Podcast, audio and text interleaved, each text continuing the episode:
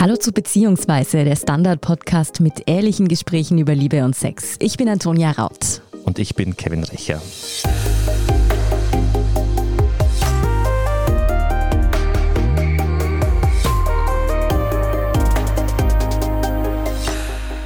Sex war und ist leider noch immer auf den Mann fokussiert. Wenn er zum Orgasmus kommt, ist der Sex vorbei und das höchste Ziel ist quasi erreicht. Wenn die Frau auch noch kommt, ist jetzt auch nicht so schlecht. Egal ob Pornos, Dickpics oder Sex allgemein, Männer wachsen in einer Gesellschaft auf, in der ihre Lust wichtig und sogar was Erstrebenswertes ist. Man denke dabei nur daran, dass Männer, die viel Sex oder viele Sexpartner haben, richtige Helden sind. Das hat nicht nur positive Seiten. Männer sollen und müssen ja immer Lust auf Sex haben und vor allem immer können. Kriegen sie einmal keinen hoch, dann ist das fast wie ein entmannendes Ereignis. Männer dürfen sich auch nicht mit dem gleichen Geschlecht ausprobieren, weil Gott bewahre, man könnte ja glauben, sie seien schwul. Und der Penis, der kann sowieso nicht groß genug sein. Ja, über all diese Klischees, Vorurteile und Fragen zur männlichen Sexualität sprechen wir heute mit Wolfgang Kostenwein. Er ist Psychologe und klinischer Sexologe und einer seiner Schwerpunkte ist eben die Sexualtherapie für Männer. Lieber Wolfgang, schön, dass du dir wieder Zeit für uns genommen hast. Ja, vielen Dank für die Einladung. Hallo. Wir fangen heute mit derselben Frage an, letzte Woche schon Nicole Siller zur weiblichen Lust gestellt haben, nämlich Männer haben immer Lust, Frauen so gut wie nie. Was sagst du zu diesem Vorurteil? Also grundsätzlich, vielleicht muss ich jetzt einleitend einmal sagen, wenn ich jetzt über Männer spreche, dann meine ich nicht diesen gesellschaftlichen Diskurs, sondern dann meine ich biologische Männer, die natürlich die Gesellschaftskonstruktionen auch betreffen. Ja. Aber ich will mich nicht auf diesen Diskurs jetzt einlassen, sonst wird es unglaublich theoretisch, unglaublich komplex und wir schaffen das in dieser einen Stunde nie. Mhm. Okay, also Männer wollen immer. Ich kann nur entgegnen, meine Praxis voll von Männern, die eben nicht ausreichend viel Lust verspüren und aus diesem Grund zu mir kommen. Also schon dieses Klischee stimmt natürlich in dieser Weise nicht. Aber es belastet natürlich viel mehr die Männer, die ja vor diesem Erwartungsdruck stehen, dass sie immer können wollen und immer immer wollen müssen eigentlich. Ja? Und das führt dazu, dass es relativ schnell zu einer sexuellen Problematik auch auf der Beziehungsebene kommen kann. Es stimmt also schon, dass es diesen Druck von außen gibt, dass Männer eben diesem Rollenbild entsprechen müssen, oder? Natürlich, ja, ja. Und ich habe sie tatsächlich, ich kann mich erinnern, letztens war ein Paar bei mir und ein Mann, der eben nicht so konnte, wie von ihm erwartet wurde. Und seine Partnerin ist da gesessen und hat gesagt, ich verstehe das nicht. Alle Männer wollen doch immer und ich erwische den. Ja. Es ist dann gleich irgendwie so ein Bild da, mit dem kann irgendwas nicht stimmen, mit dem passt doch irgendwas nicht. Ja, ja genau. Es kratzt an dieser sexuellen Identität dieses Mannes. Warum ist es dann eigentlich so, dass dieses gesamte Männlichkeitsbild, das wir dann haben, mit seiner Virilität, mit seiner Manneskraft da zusammenhängt? Warum sind Männer und Sex so stark miteinander verbunden? Die Antwort ist vermutlich komplex, weil, weil dieses Männlichkeitsbild einerseits sehr stark auch an die Sexualität des Mannes gebunden ist und auf der anderen Seite auch die Erektionsfähigkeit ein Stück die Identität des Mannes auch bestimmt und zwar zu einem sehr großen Teil oft. Ja. Also wenn man es philosophisch formulieren würde, würde man sagen, steh da, so bin ich. Du hast jetzt schon gesagt, so Erektionsstörungen und keine Lust auf Sex. Würdest du sagen, das sind so die häufigsten Probleme, mit denen Klienten zu dir kommen? Nein, es sind nicht die häufigsten Probleme, aber es sind doch Probleme und es ist nicht dasselbe. Also eine Erektionsproblematik hat nicht immer eine Lustlosigkeit im Hintergrund, aber Lustlosigkeit ist natürlich viel basaler. Wenn Lustlosigkeit da ist, dann wird ziemlich sicher auch die Erektion nicht so funktionieren, wie diese Menschen, diese Männer wollen. Was sind denn so Gründe für Erektionsprobleme? Die sind manchmal oder überraschend häufig tatsächlich auf der kognitiven Ebene angesiedelt. Dieses ich will eine Erektion haben und jetzt muss man wissen, dass eine Erektion ja ein reflektorisches Geschehen im Körper ist.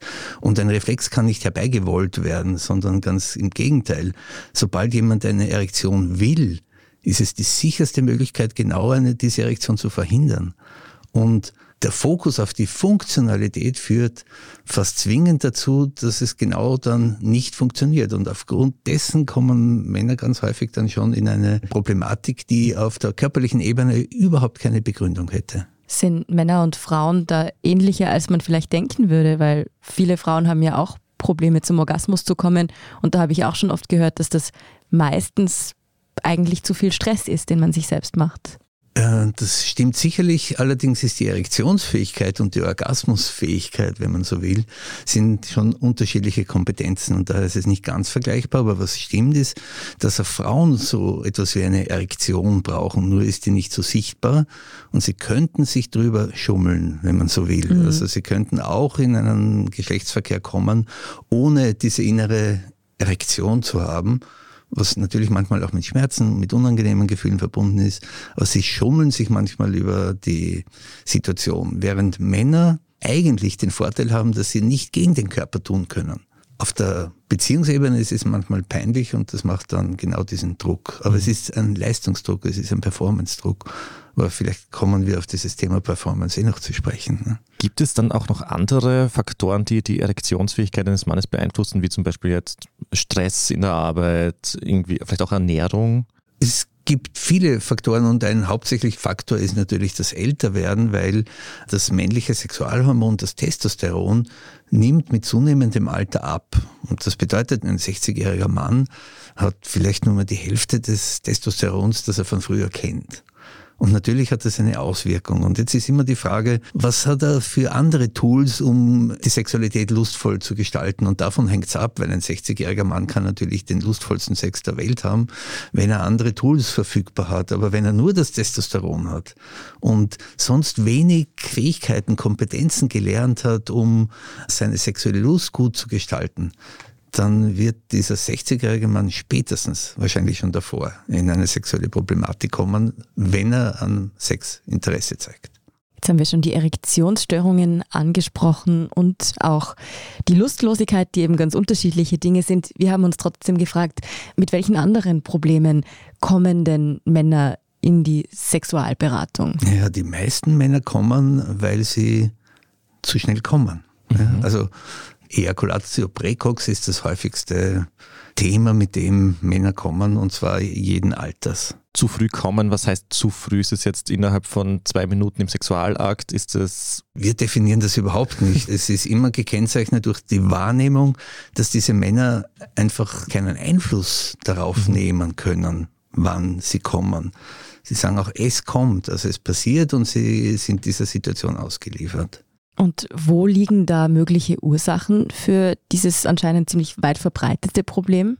Naja, jetzt muss man ehrlich sagen, die kommen nicht gleich zu mir in die Sexualberatung, mhm. sondern die versuchen zuerst einmal selber etwas. Und sie denken sich meistens, okay, ich bin zu leicht erregbar und versuchen sich irgendwie abzulenken beim Sex, denken an etwas Trauriges, machen Kopfrechnungen dazwischen. Das ist auch traurig. Auch, das habe ich auch schon oft gehört, tatsächlich. Ja, ja. Letztes hat gesagt, die Siemerei, der macht immer die Siemerei. Ja? Ich versuche dann, falls es wirklich so weit kommen sollte, dass ich früh herkomme, als ich eigentlich möchte, dann schaue ich immer in meiner Wohnung oder wo ich halt bin und versuche irgendwas zu lesen. Das ist mein Mittel, um mich abzulenken. Ich bin ja im Land aufgewachsen und ein Freund von mir hat immer gesagt, ich denke immer an den Stall, immer an den Stall. ja, Stall, kotzende Schwiegermutter, die Palette ist groß an Dingen, die man da heranziehen kann. In den wenigsten Fällen funktioniert's weil nämlich ein anderes Phänomen dahinter steckt. Aber dann gehen die möglicherweise zum zuständigen Arzt, das ist der Urologe. Und der Urologe verschreibt ihnen meistens ein lokales Betäubungsmittel, ein Anästhetikum. Und es gibt es in Form eines Sprays oder in Form einer Salbe. Und wenn man das verwendet, die meisten, die das verwenden, kommen genauso schnell wie vorher. Und da spüren sie halt weniger. Ne? Also eigentlich völlig mhm. widersinnig. Kontraproduktiv eigentlich. Es ist kontraproduktiv, ja. ja, ja. Da fällt mir schon wieder eine Parallele zu Frauen auf. Also ich habe auch schon von Freundinnen gehört, die Vaginismus haben, also starke Schmerzen beim Sex. Und da wurde dann von der ärztlichen Seite oft auch als erstes ein Betäubungsgel empfohlen, was ja irgendwie ziemlich sinnlos ist. Naja, es stimmt ja nicht mehr ganz, aber ganz viele Ärzte, Ärztinnen haben natürlich keine sexologische Ausbildung und haben zu diesem Thema eigentlich bis auf die Medikamente, die sie verschreiben können, und das ist sicher sinnvoll, wenig Hintergrund, obwohl es ein Zusatzdiplom Sexualmedizin gibt und diejenigen haben schon ein bisschen mehr Ahnung. Ja. Aber wenn sie dann zu dir kommen. Genau, und äh, wenn sie zu mir kommen, dann mache ich natürlich etwas anderes. Ich evaluiere ihr sexuelles System. Das heißt, ich bespreche ganz im Detail durch, wie sie in ihrer Sexualität funktionieren. Und bei den Männern, die zu schnell kommen, ist es immer dasselbe. Also ich habe es noch nie anders erlebt.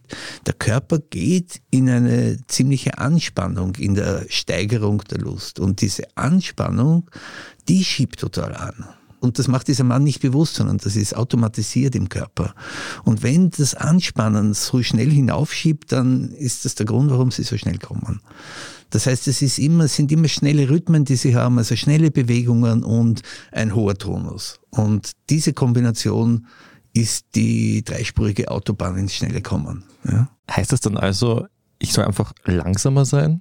Bei den rhythmischen Gefühlen zumindest. Wenn das so einfach ginge, dann könnten wir uns die Sexualtherapie ersparen. Aber tatsächlich ist es so, dass man, wenn man lernt wahrzunehmen, was der Körper macht, dann kann man beginnen, Einfluss darauf zu nehmen. Und das mit dem Rhythmus, das geht ja manchmal noch, aber es ist partnerschaftlich nicht immer sehr erwünscht, weil gerade wenn ein bestimmter Rhythmus gerade angenehm ist in der partnerschaftlichen Sexualität, ist es eigentlich saublöd, wenn der Mann plötzlich äh, mit dem Rhythmus runterfährt oder überhaupt nichts mehr tut. Meistens ist das aber nicht ausreichend, weil sie kommen trotzdem schnell, weil der Körper eben in die Anspannung geht, Beckenbodenmuskulatur anspannt und das schiebt an. Das heißt, sie müssten auch lernen, über den Tonus der Beckenbodenmuskulatur spielen zu lernen. Und dazu braucht es vorher eine Wahrnehmung. Was macht man? Weil die Dinge, die äh, der Körper automatisch macht, sind ja nicht wahrnehmbar. Das ist ja im Automatismus die Normalität. Und das ist das sexualtherapeutische, ähm, der Prozess, den man dann machen muss, um einfach in die Körperwahrnehmung zu gehen, zu spüren, was der Körper macht und das dann einsetzen zu können und wahrnehmen zu können. Das hat natürlich auch etwas damit zu tun mit tiefer Atmung zum Beispiel. Wenn man tief atmet, dann ist man automatisch ein Stück entspannter. Der Tipp an dich, Kevin, du müsstest auch mit der Atmung. Ich habe vorher noch Sprechtraining gemacht. Ich habe noch vorher ein- und ausgeatmet ordentlich. Das ist ein Vorteil. Das klingt jetzt ja aber irgendwie eher nach Physio als nach Psychotherapie für mich. Ich habe auch nie behauptet, dass Sexualtherapie Psychotherapie wäre. Das stimmt, nur weil ich vorher gesagt habe, dass du ja auch Psychologe bist. Das bedeutet, da passiert eigentlich viel mehr auf wirklich körperlicher Ebene als jetzt bei reiner Gesprächstherapie, was sich vielleicht viele überdenken würden. Ja, ja, absolut. Und das ist sehr sinnvoll und das ist schon im Potenzial der Psychologie enthalten, dass man den Körper einfach mitdenkt. Ja, der Körper ist das Instrument, auf dem wir spielen in der Sexualität und den Körper wegzulassen bedeutet nur auf der kognitiven Ebene zu suchen und dort findet man aber nicht alles. Aber wenn man alle Komponenten, die in der Sexualität eine Rolle spielen, tatsächlich beachtet, dann ist die Chance viel größer, dass man erfolgreich Erweiterungsschritte setzen kann. Diese Körperwahrnehmung, die du vorher erwähnt hast, kommt es auch ein bisschen oder lernt man das auch bei der eigenen Masturbation? Man könnte bei der eigenen Masturbation lernen, weil in der Masturbation, ähm, die funktioniert ja nicht so, dass man sich hinsetzt und sagt, hm, Selbstbefriedigung, wie könnte ich das machen? ne? Sondern da folgt man ja eigentlich sehr präzise dem, was der Körper benötigt. Und damit könnte man natürlich eine Erkenntnis über das körperliche Geschehen bekommen und darüber dann versuchen, Einfluss zu nehmen. Ja? Also bei der Masturbation ist es meistens einfacher, weil ja die zweite Person mhm. nicht da ist und man mehr mit der eigenen Lust irgendwie auch experimentieren kann und Erfahrungen sammeln kann. Aber die meisten Menschen befinden sich in der Masturbation in ihrem System und denken nicht daran, dass man das System erweitern könnte. Und wenn sie das System erweitern versuchen, das gibt schon Männer, die das tun, dann machen sie es immer über den Rhythmus weil sie die anderen Tools nicht kennen. Was, was wären andere Tools? Sagen wir Tools auch Toys, oder? nein, nein. Tools sind, glücklicherweise besitzen wir die und müssen die nicht irgendwo in einem Shop kaufen. Die Tools, also wir nennen das Trap, weil es sind die Anfangsbuchstaben der vier Tools, die wir besitzen körperlich. Es ist der Tonus, also das Spiel mit der Muskulatur, ich habe es vorher schon erwähnt. Das haben manche gar nicht, dann ist es schwierig hinaufzukommen. Das haben manche sehr vordergründig, dann kommen sie relativ schnell. Ja, aber manchmal wird es auch anstrengend, weil Anspannung heißt immer auch ein bisschen anstrengend. Das R steht für Rhythmus, also das rhythmische Geschehen, schnellere, langsamere Rhythmen und vor allem das Spiel in den Rhythmen hat natürlich auch eine unterschiedliche Qualität. Atmung, ja, eine tiefe Atmung öffnet den Innenraum, die Lust kann diffundieren und man spürt einfach mehr. Es ist so trivial eigentlich. Ja. Und das B in dem Trab steht für Bewegungsraum. Und hier ist es besonders eine Beckenbewegung. Ja, eine Beckenbewegung, die unglaublich viel kann, wenn man sie einmal kann. Für mich klingt das gerade mehr nach Yoga als nach Sex. Naja, nein, es ist das Körperliche. Ja? Und das Körperliche ist schon eine wichtige Basis, weil der Körper bietet uns immer die Möglichkeit, dass wir uns unterschiedlich wahrnehmen können. Ja, und wenn man hoch angespannt ist, dann nimmt man sich anders wahr, als es, wenn man relaxed ist und der Körper in einer tiefen Entspannung ist. Das sind ja unterschiedliche Wahrnehmungsqualitäten. Warum soll das für den Sex nicht gelten? Aber es gilt nicht nur für den Sex. Aber gibt es dann so Dinge, die man dann komplett falsch machen kann bei der Masturbation oder ist wirklich alles erlaubt? Ja, es gibt ja kein Falsch. Es gibt nur Körper entsprechen sozusagen, mhm. aber der Körper kann dazulernen, weil das, was der Körper jetzt in einer erwachsenen Person zugänglich hat, ist ja auch erlernt oder erfahren. Ja, und das, was der Körper an positiven Erfahrungshintergründen hat, wenn der Körper als Kind schon, wenn Anspannung ein Erregungsgefühl gemacht haben, dann wird man das immer wieder aufsuchen und so etabliert sich's. Und im sensormotorischen Kortex setzt sich dieser Bewegungsablauf fest und wird zu einem Körperautomatismus, der im Sexuellen funktioniert. Gibt es ein zu viel bei Masturbation? Masturbation richtet sich ja immer nach dem Befriedigungsgefühl. Nach einer Masturbation ist man hoffentlich befriedigt. Und wenn die Lust wiederkommt, dann kann man auch wieder masturbieren. Und wenn man sich zehnmal am Tag einen runterholt und noch immer nicht befriedigt ist, hat man was falsch gemacht. Ne? Mhm. Wir haben ja das Thema Masturbation auch bei den Frauen gehabt und da war nämlich das Ding, dass Frauen und Masturbation das quasi ein Thema ist, das irgendwie die letzten Jahrhunderte davor kein Thema war. Und bei Männern ist Masturbation immer schon irgendwie prominent da oder sagt man irgendwie, dass es halt irgendwie gesellschaftlich ist, kann man Masturbation als männliches Thema bezeichnen. Warum ist das eigentlich so? Es war zwar tabuisiert, aber genau. irgendwie wusste man, es war nicht tabuisiert, es war quasi verboten. Aber man hat jetzt tendenziell eher Jungs gesagt, ihr dürft das nicht, als dass man es Frauen gesagt hat. Doch, man hat Frauen gesagt, es ist krankhaft, wenn sie masturbieren und den Männern hat man gesagt, sie dürfen es nicht, mhm. aber es ist nicht krankhaft. Mhm. Das war die Unterscheidung. Das ist der ja. feine Unterschied. Aber man hat ihnen erklärt, wie schlecht das für sie sei, weil sie dann in Depressionen kommen, in eine Kraftlosigkeit kommen, in Sexualstörungen kommen. Aber das Witzige ist, und ich weiß nicht, ob ihr das schon gehört oder gelesen habt, es gibt jetzt eine sehr, sehr aktuelle Bewegung, die heißt NoFap-Bewegung. Ja. Ist das nicht sogar im November? Es ist No Nut November wäre gerade, wo man ein ganzes Monat lang nicht ejakuliert. Genau. Und, wenn man im Internet nachliest, mhm. ja, das sind, also FAP ist ein arme umgangssprachlicher Ausdruck für Masturbation. Die sagen, Masturbation ist schlecht und Pornografie ist schlecht. Und deswegen muss man sich enthalten davon. Und es ist deswegen schlecht, weil es macht Depressionen, mhm. es macht Kraftlosigkeit, es kann zu sexuellen Problemen führen. Und das Faszinierende ist, das ist passiert jetzt 2021 mhm. und es sind dieselben Argumente, die wir im vorigen Jahrhundert und die Jahrhundertwende in den Büchern nachlesen können in Bezug auf Selbstbefriedigung. Also es ist ein, fast ein Revival mit denselben moralischen Hintergründen Sie formulieren es jetzt als Challenge, aber ich habe noch nie verstanden, warum Enthaltsamkeit eine Challenge sein soll. Ja, eine Challenge wäre, wenn man sich wirklich nicht gut fühlt nach der Masturbation, dann wäre doch die interessantere Challenge, so zu masturbieren, dass man nachher ein Befriedigungs- und Glücksgefühl hat. Aber ich habe das auch schon öfter mitbekommen und ich habe das immer als einen selbsttherapeutischen Ansatz gesehen, dass es da offenbar Männer gibt, die irgendwie mit ihrer Sexualität strugglen und durch diese Enthaltsamkeit denken, dass sie vielleicht, ich weiß nicht, besser performen können oder mehr Lust haben. Ja, aber Enthaltsamkeit war noch nie ein therapeutisches Konzept. Absolut, also ich, so habe ich es mir nur erklärt, dass das ja, ja. irgendwie gerade. Nein, nein, boomt. das stimmt. Ja, ja, das pumpt. Und es hat diesen Hintergrund. Aber es funktioniert natürlich nicht. Gut zu wissen, also ihr dürft wieder wenn ihr das gerade hört. Nein, man muss ja auch dranbleiben. Man kann sich doch nicht von der Sexualität entfernen und dann glauben, dass Sexualität besser wird. Nein, man muss sich drum kümmern. Also man muss sich nicht immer drum kümmern, aber manche sollten sich drum kümmern. So. Weil wir gerade über Masturbation gesprochen haben und am Ende passierte etwas. Antonia, ich möchte dir deine Frage nicht wegnehmen. Mhm. Meine absolute Lieblingsfrage in der Vorbereitung. Ich glaube, es ist jetzt Zeit. Genau. Was ich mich schon immer gefragt habe, wieso finden Männer es eigentlich toll, überall hin zu ejakulieren. Also sei es jetzt auf einen Körper oder ich habe auch schon Männer mitbekommen, die gern auf ihr eigenes Spiegelbild ejakulieren oder am besten auf die gesamte Inneneinrichtung.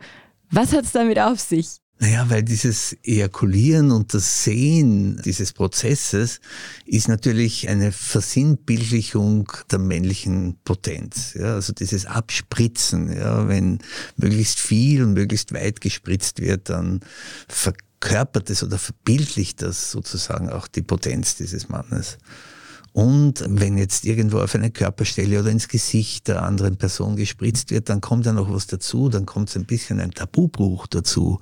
Und wir wissen, dass Tabubrüche in der Sexualität natürlich die Lust beflügeln können. Und das ist sicherlich auch ein Hintergrund. Aber ist das dann der Tabubruch oder ist da eine gewisse Machtdynamik auch dahinter? Gerade wenn ein Mann auf einer Frau zum Beispiel ins Gesicht spritzt.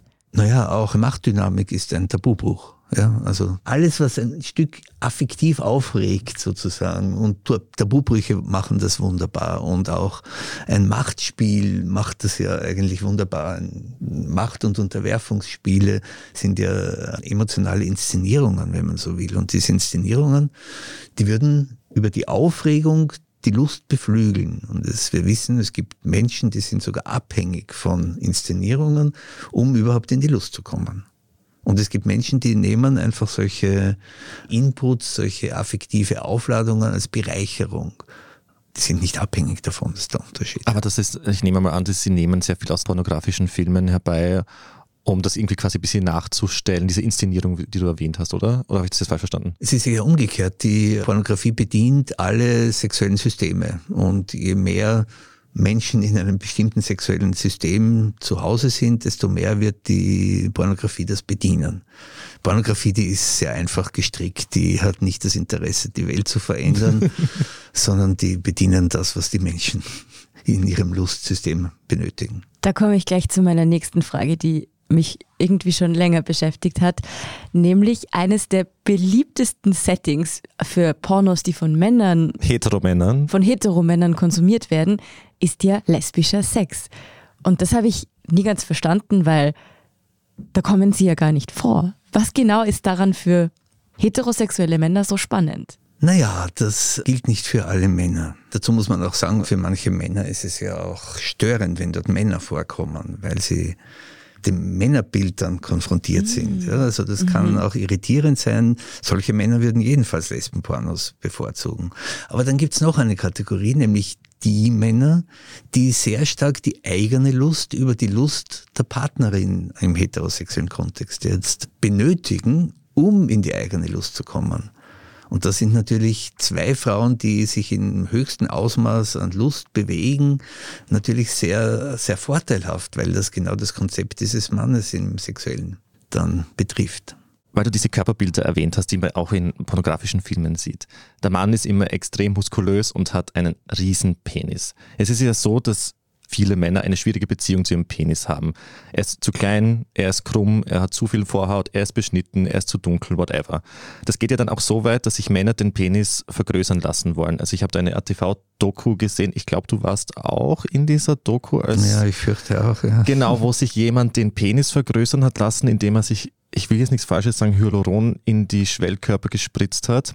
Es hat sehr unangenehm ausgesehen. Das Ding war er hat einen, ich finde, sehr großen Penis gehabt oder großen Penis gehabt, aber ihm war der im schlaffen Zustand einfach zu klein. Was liegt hinter dieser Unzufriedenheit mit dem eigenen Penis und haben das wirklich so viele Männer? Also es haben sicher nicht alle Männer, aber es gibt Männer, die das sehr massiv haben. Rein körpertechnisch ist die Penislänge ja ziemlich irrelevant. Also wenn man weiß, dass eine Vagina im, also wenn man jetzt wieder im heterosexuellen Kontext mhm. denkt, und es gibt ja Männer, die das interessiert, die Vagina hat eine Länge von circa 10 Zentimetern. Ja, also mehr bräuchte es nicht. Und auch hinten in der Vagina sind ja keine Oberflächenrezeptoren mehr. Das heißt, der vordere Bereich ist eigentlich der interessantere. Also für einen befriedigenden Sex für beide Partner äh, wäre ein kurzer Penis total ausreichend. Wichtiger ist aber, und jetzt wird es schon sehr sexologisch, aber ich versuche es zu erklären, ist das innere Bild, das ein Mann von seinem Körper hat, weil das ist für die männliche Verankerung sozusagen, also für das Körperbild. Wir haben einen sehr schwierigen Begriff dafür geprägt, und zwar Gefühl der Zugehörigkeit zum eigenen sexuellen Körper. Also fühle ich mich in meinem Körper mit meinem Penis als Mann und wenn ich eindringen will, egal wo ich eindringen will, habe ich das Gefühl, einen mächtigen, potenten Penis zu besitzen. Ja? Also im Kopf sollte dieser Penis des Mannes einen halben Meter lang sein. Ja? Und real ist es ziemlich egal, wie lang der ist. Und wenn dieses Bild da ist, dann ist dieser Mann gut in seinem Körper verankert und wird genau diese Fragen nicht haben. Aber alle Männer, die das nicht haben, die sind relativ schnell verunsichert und ich habe tatsächlich im Moment, glaube ich, drei Männer bei mir in der Beratung, die Penisoperationen hinter sich haben. Zu mir kommen natürlich in erster Linie die, die, wo das nicht gut geht und wo nachher natürlich nicht diese Sicherheit eintritt, weil diese Sicherheit hat ja mit den realen Abmessungen tatsächlich wenig zu tun, sondern genau mit diesem Körperbild, das ein Mann für sich entwickelt hat. Ich finde es nämlich auch interessant, eben, wenn ich jetzt die homosexuellen Punkt einbringen darf, ist nämlich, bei den schwulen Männern ist es wirklich so, umso größer dein Penis, umso erfolgreicher bist du beim Aufreißen. Ich weiß nicht, woher das kommt, aber ich weiß einfach, du kannst mit einem 20 Zentimeter Penis ausschauen, wie du willst, du bist super begehrt. Irgendwie ist auch absurd, oder? Naja, ich will ja nicht abstreiten, dass ein großer Penis auch eine gewisse Faszination ausmachen kann. Und natürlich bei sexuellen Begegnungen, wo alle mit einem Penis unterwegs sind, ist das natürlich dann noch ein bisschen relevanter. Grundsätzlich ist es nicht so, dass die Penislänge immer die sexuelle Attraktivität ausmacht. Das ist ganz äh, manchmal wirklich interessanter, während dem Penis dranhängt. Ja, also man darf Meistens. sicherlich nicht nur auf die Penislänge reduzieren. Eine kleine Wohnung im Zentrum. Das wär's. Ich will ein richtiges Zuhause für meine Familie. Mein Traum, ein Haus am See. Was auch immer Sie suchen, Sie finden es am besten im Standard. Jetzt Immosuche starten auf Immobilien der Standard.at. Du hast vorher schon angesprochen, dass das Gefühl, das ein Mann mit seinem Penis irgendwie halt vor allem erzielen will, wenn er auch vor allem einen so großen haben will, ist ja natürlich die Penetration. Ich habe mich da gefragt, wie wichtig ist eigentlich für Männer wirklich die Penetration beim Sexualakt? Also ist für Männer guter Sex einfach gleich Penetration? Weil für Frauen ist das ja auf jeden Fall nicht so. Naja, diese Behauptung würde ich aber nicht so stehen lassen. Ne? Also ich, Dafür bist mir, du ja da. bei mir sind, sitzen viele Paare, wo der Mann eine Erektionsproblematik hat und die Frau sagt, aber ich, die wird sich nicht zufrieden geben, wenn ich sage, wissen Sie, Sie können ja auch anders Sex haben. Es gibt so viele Möglichkeiten, sich sexuell zu gestalten. Nein, die will eindringen, die will, mhm. weil das ist schon eine, für alle Menschen, aber für nicht so wenige Menschen eine besondere Qualität dieses Eindringens. Und wieder, das gilt jetzt für, auch für homosexuelle Paare, das gilt ja für ganz, ganz viele. Nicht für alle. Und wir in der Sexualtherapie haben ja überhaupt kein Problem, weil wir richten uns immer nach dem, was die Person, die bei uns sitzt, an Wünschen und Sehnsüchten mitbringt. Aber das heißt Penetration, also für beide, für beide ein Kernelement. Würdest du sagen, für Frauen und Männer gleich wichtig? Also grundsätzlich ja, aber nicht für alle. Mhm. Ja, und es hängt immer vom sexuellen System ab. Es gibt welche, die sind in einer Welt von unterschiedlichen Gestaltungsmöglichkeiten, die auch mit Aufladungen verbunden sind. Also ich nehme jetzt gerade, letzte Woche war ein Mann bei mir, der so ähm, Spiele mit Dominanz und Unterwerfung hat. Für den ist das Spiel mit, und der spielt ein, zwei Stunden mit seiner Partnerin in diesem Szenarien und das ist total erregend. Eindringen ist für den überhaupt kein Thema. das mhm. interessiert ihn nicht. Und er kommt aber allerdings jetzt wegen einer Erektionsproblematik, ne, weil mhm die Partnerin dann das Eindringen doch ganz gerne am Ende dabei hätte. Diese Dominanzspiele, die du erwähnt hast, mit deinen Klienten kommen sicher auch mit anderen sexuellen Wünschen und Fantasien daher. Welche gibt es denn da? Also alles. Also ich kann inzwischen behaupten, es du gibt alles nichts, gehört. Was es, nicht, was nicht sexuell funktionieren würde. Nämlich tatsächlich nicht. Das, was in Erregung führen kann, ist so breit gefächert, wie man sich das gar nicht vorstellen kann. Und das ist manchmal weit entfernt von pornografischen Bildern. Das sind manchmal, jemand hat mir erzählt, Serien. Das Einzige, was funktioniert, sind Serien. Und Pornos null. Aber Serien wenn da so eine bestimmte Stimmung aufkommt oder es gibt welche, die so fast fetischartig irgendwelche Szenarien benötigen, das kann weit entfernt sein von dem, was wir so mhm. als sexuell bezeichnen mhm. würden. Ja? Und es können nur Stimmungen sein und gar nichts Visuelles oder Körperliches. Mhm. Also die Palette an Anziehungscodes, an Dingen, die in die Erregung führen können, das ist wirklich endlos. Was ja zum Beispiel auch sehr viele Männer erotisch zu finden scheinen, ist, wenn sie Bilder von sich nicht nur machen, sondern verschicken. Dickpics. Das ist nämlich, glaube ich, schon was, traue ich mich zu behaupten, das mehr Männer als Frauen machen, dass sie vor allem teilweise eben auch, und das ist dann ja auch mitunter ziemlich problematisch, unaufgefordert Bilder verschicken. Ja, ja, natürlich. Und es ist mit der Fantasie verbunden, dass diese Bilder die andere Person in Erregung setzen können. Und das ist eine sehr brauchbare Fantasie. Also der Wunsch, ich verschicke ein Foto von meinem Penis und die andere Person denkt sich, wow, Hammer, will ich sofort. Ja, ich frage mich auch, was man sich davon erwartet, wenn man das schickt. Braucht man jetzt irgendwie die Bestätigung, du hast einen super schönen Penis oder tolles Foto oder glaubt man dann wirklich, sie oder er springt jetzt auf und fährt zu mir und wir haben Sex? Naja, also grundsätzlich sind das sicher nicht die Männer, die eine Verunsicherung in Bezug auf den eigenen Penis haben. Ne? Das ist schon einmal positiv. Ja. Und gleichzeitig ist es tatsächlich ein bisschen mit der naiven Vorstellung verbunden, dass das immer in eine sexuelle Erregung führt. Ich will aber nicht ausschließen, dass das nicht auch passieren kann. Natürlich. Ich kann auch vorstellen, dass es auch ein bisschen Aufmerksamkeitshascherei ist, dass man denkt, endlich meldet sich jemand, auch wenn es ein negativer Kommentar ist oder sonst irgendwas. Ja, wir dürfen nicht zu so viel psychologisieren. Ja. Es gibt ganz unterschiedliche Gründe.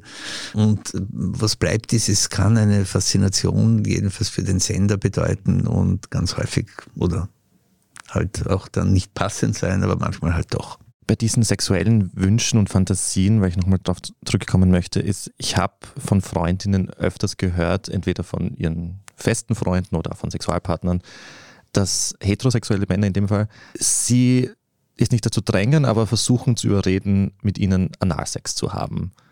Warum haben Männer, heterosexuelle Männer, so eine Faszination, die Frau anal zu penetrieren?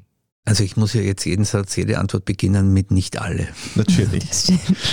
Aber natürlich gibt es das. Und aus meiner Erfahrung gibt es zwei Hintergründe, die auch zusammenspielen können. Aber das eine ist ein körperliches Phänomen. Ich habe vorher schon gesagt, dass Anspannung mhm. und Druck natürlich die Erregung steigern kann. Jetzt ist es so, dass das anale Eindringen ein bisschen mehr Druck am Penis erzeugt. Das heißt, wenn das ein Mann ist, der viel Druck am Penis braucht, um sich gut spüren zu können, dann wird er im analen Bereich ein bisschen mehr bedient werden in diesem Bedürfnis und in dieser Notwendigkeit. Und die zweite Geschichte ist eher eine affektive, also eine Aufladungsgeschichte, weil natürlich Analsex in mehrfacher Hinsicht etwas Tabubrüchiges hat. Ja. Es ist ein bisschen schmutziger, man macht das nicht, man muss möglicherweise ein Stück in den Widerstand der anderen Person tun. Das heißt, da ist viel Tabubrüchiges dabei, was in eine Erregung führen kann bei manchen. Ist es dann nicht umso lustiger, wenn man uns die Gegenseite anschaut, dass wenn jetzt die Partnerin sagt, sie möchte ihren Partner anal verwöhnen, dass es dann nicht bei allen Männern, wie man schon wissen, auf Gegenwehr stößt. Das heißt quasi, der eigene Analbereich ist eine Tabuzone. Ja, also ich würde auch nicht meinen, dass es verwöhnen ist für diese Männer. Ja, für diese Männer ist es unangenehm, das Gefühl, dass jemand dort eindringt. Übrigens gilt das ja nicht nur für Männer, sondern für alle mhm. Personen, daher auch für Männer. Aber liegt es vielleicht auch so ein bisschen psychologisch daran, oder ich, wir wollen jetzt nicht in die Psychologie gehen, dass vielleicht Männer, Hetero-Männer sehen, wenn ihnen rein theoretisch dieses Spiel im Analbereich gefällt, sie dann möglicherweise als homosexuell gelten? Das kann schon sein, aber es ist fachlich natürlich nicht zutreffend, ja, weil homosexuelle Männer sind ja nicht Männer, die zwingend Analsex bevorzugen, sondern das sind Männer, die eher sich von Männern an oder ausschließlich von Männern angezogen fühlen. Aber das, was die tun, hat natürlich eine breitere Palette und ist nicht auf Analsex reduziert. Ich habe halt immer das Gefühl gehabt, wenn ich dann mit Heteromännern drüber geredet habe, dass es quasi immer so immer ein bisschen mitschwingt, so die Gefahr, sie könnten ja das zu gut finden und so irgendwie. Also das ist immer ein bisschen interessant zu sehen. Ja, es ist äh, tatsächlich für manche ein Risiko, weil natürlich die männliche Sexualität mit einem männlichen Körper sehr stark auf das Eindringen ausgerichtet ist. Und das Aufnehmen, das anale Aufnehmen eine andere Kompetenz als das Eindringen darstellt. Das Eindringen ist intrusiv, das andere ist rezeptiv, wenn man so will. Und das heißt, Männer, die nicht gut in ihrer Intrusivität verankert sind, sind natürlich relativ schnell gefährdet, in eine riskante Situation zu kommen, wenn sie jetzt das Aufnehmen noch erotisieren. Ja? Also es gibt wirklich Männer, denen ich abraten würde davon sich diesem Thema zu öffnen, und ich sage tatsächlich öffnen, weil das tatsächlich in eine Instabilität führen mhm. würde. Nicht? Aber Männer, die sehr stabil sind, die können sich das als zusätzliche Fähigkeit sozusagen noch mit in ihre Sexualität holen. Vor allem, weil auch die Prostata in dem Bereich zum Stimulieren ist. Dementsprechend wäre das ja eigentlich für den Mann natürlich ein oft sehr gutes Gefühl, würde ich das so sagen können. Ja, wobei die Prostata nicht das prioritäre Lustzentrum des Mannes ist. Also die Empfindungsnerven liegen schon woanders. Aber manche haben eben schon einen Genuss in diesem Bereich und können das sehr wohl für ihre Lust auch gut nützen.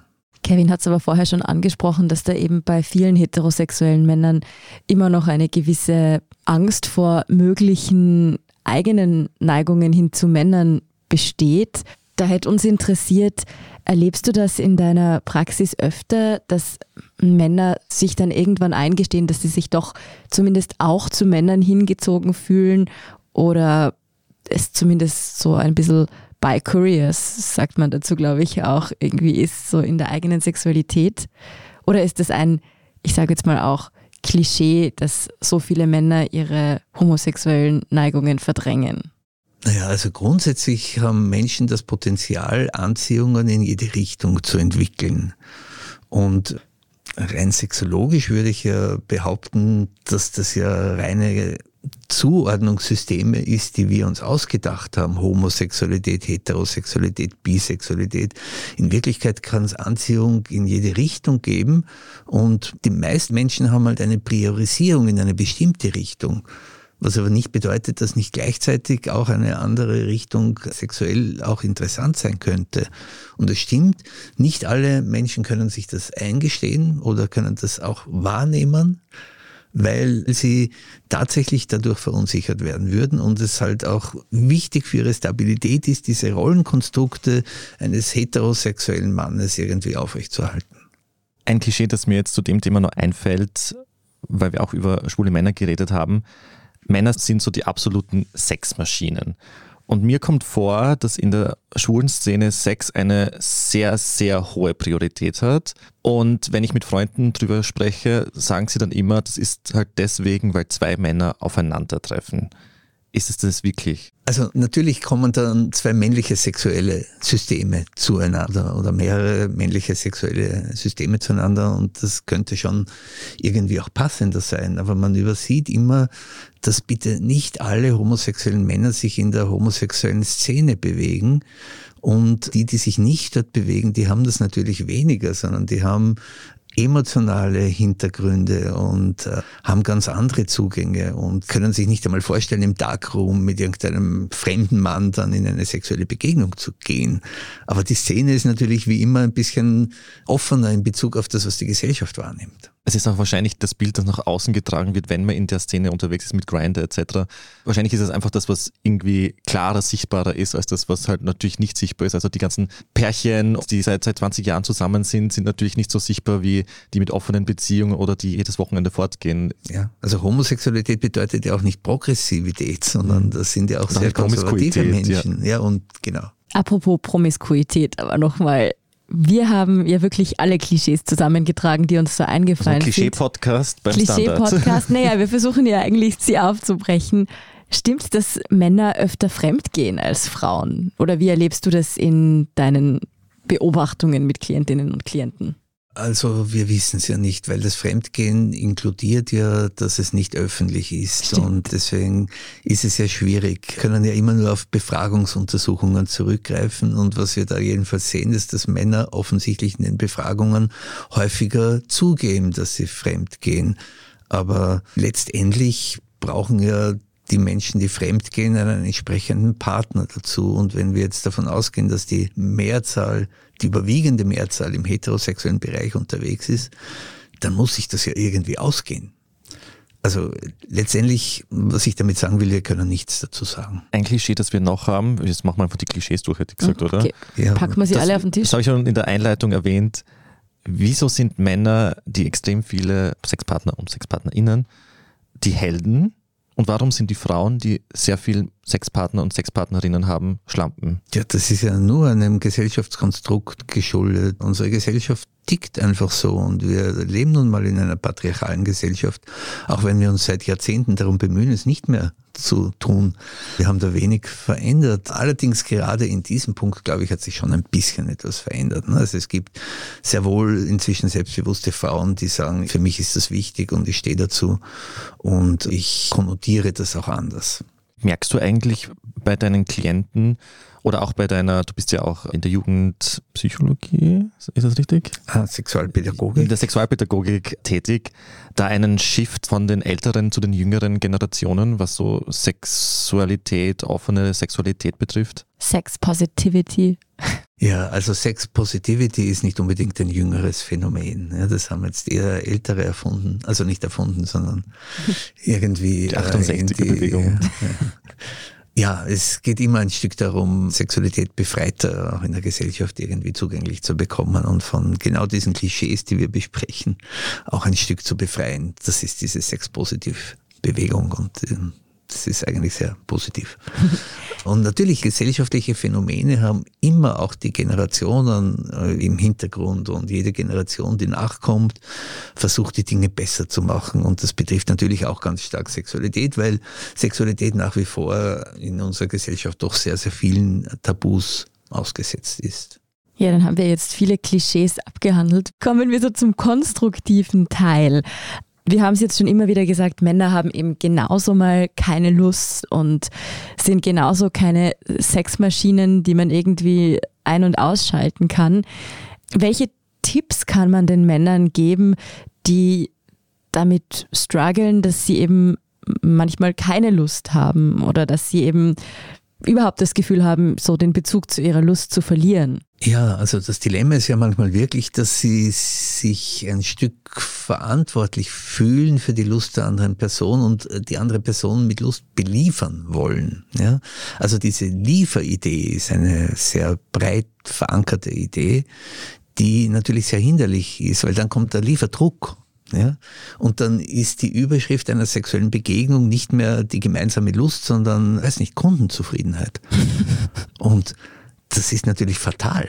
Ja, weil dann ist diese Person nicht mehr bei sich selber, sondern macht auch nicht mehr das, was sie selber tun will, sondern macht das, von dem sie glaubt, dass die andere Person glaubt, dass sie tun soll. Und das ist nicht nur kompliziert zu formulieren, das ist auch wirklich kompliziert zum Umsetzen. Und wenn beide nicht mehr das tun, was sie selber tun möchten, geleitet durch die eigene Lust, dann ist das streng genommen nicht mehr Sex, sondern nur mehr komisch. Das ist dann wie bei dieser Anekdote, die man erzählt, so von dem Ehepaar, das 40 Jahre lang die falsche Hälfte der Semmel isst, weil man jeweils denkt, der andere hat die obere oder die untere lieber und man will nett sein. Ja, und blöderweise passiert das bei den Semmeln nicht so häufig wie beim Sex. Aber wie gehe ich jetzt als Mann das an, dass ich meiner Partnerin oder meinem Partner zum Beispiel meine sexuellen Wünsche oder Fantasien erzähle? Zu sagen, das möchte ich ausleben. Da würde ich sehr vorsichtig sein, das zu empfehlen. Warum denn? Weil das genau diese Auftragsarbeit mhm. evoziert. Das führt ja dazu, dass die andere Person nicht mehr aus der eigenen Lust was gestaltet, sondern weil sie gehört hat, da gibt es einen Lieferauftrag. Und so schön das auf der partnerschaftlichen Ebene klingt, im Sexuellen, das, das Sex funktioniert anders. Sex funktioniert immer aus der eigenen Lust heraus. Das heißt nicht, dass man dieses Thema nicht in die Beziehung hineinbringen kann. Aber ich würde das nicht über ein Mitteilen machen, das ist fast Anti-Verführung, ja, sondern ich würde das über positive Verführungskonzepte versuchen. Das heißt, kann ich die andere Person irgendwie faszinieren? Mhm. mit mir ein Stück in einen neuen Bereich zu gehen und das gemeinsam irgendwie lustvoll zu erleben. Das wäre ein positives Verführungskonzept, aber Aufträge zu erteilen und das steckt relativ stark da drinnen in diesem, ich erzähle dir, was ich eigentlich gerne möchte dann ist man tatsächlich relativ schnell in einem Beziehungsdilemma. Man sollte zumindest keine To-Do-List hinlegen, das und das und das möchte ich machen und das und das abhacken, sondern ja. auf eine andere emotionalere und verführerischere Weise angehen. Positive ja. Verführung. Ja, Verführung ist so eine wichtige Kompetenz in der Sexualität und die Empfehlung, dem anderen mitzuteilen, was der machen soll, ist Antiverführung. Aber hast du so Tipps für Paare, wo das ein bisschen eingeschlafen ist, das Sexleben? Ja, ja, natürlich. Der Tipp ist in erster Linie aus der eigenen Lust wieder dort Zugänge zu finden und aus der eigenen Lust in eine sexuelle Begegnung zu gehen, die nicht diesen eingeengten Mustern folgen muss, sondern aus der Lust heraus auch entsprechend passende, situationspassende Angebote geschaffen werden können, die das bestehende Muster wieder durchbrechen zu vermag. Also positive Verführung können wir alle mal ausprobieren, wenn ein bisschen Lustlosigkeit sich mal einschleichen sollte und immer von sich selbst ausgehen. Keine Auftragsarbeit, habe ich mir gemerkt. Ja, das war's dann auch schon wieder mit Beziehungsweise, der Standard-Podcast mit ehrlichen Gesprächen über Liebe und Sex. Wenn euch unser Podcast gefällt, dann hinterlasst gerne einen Kommentar oder eine 5-Sterne-Bewertung. Wir freuen uns sehr darüber. Vielen Dank fürs Dabeisein, Wolfgang Kostenwein. Ja, danke auch. Und wir hören uns beim nächsten Mal. Ciao. Bussi Baba.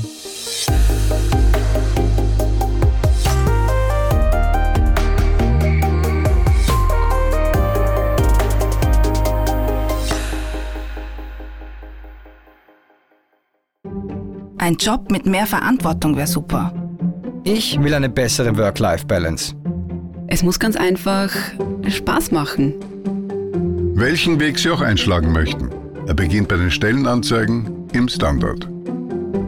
Jetzt Jobsuche starten auf Jobs der Standard.at.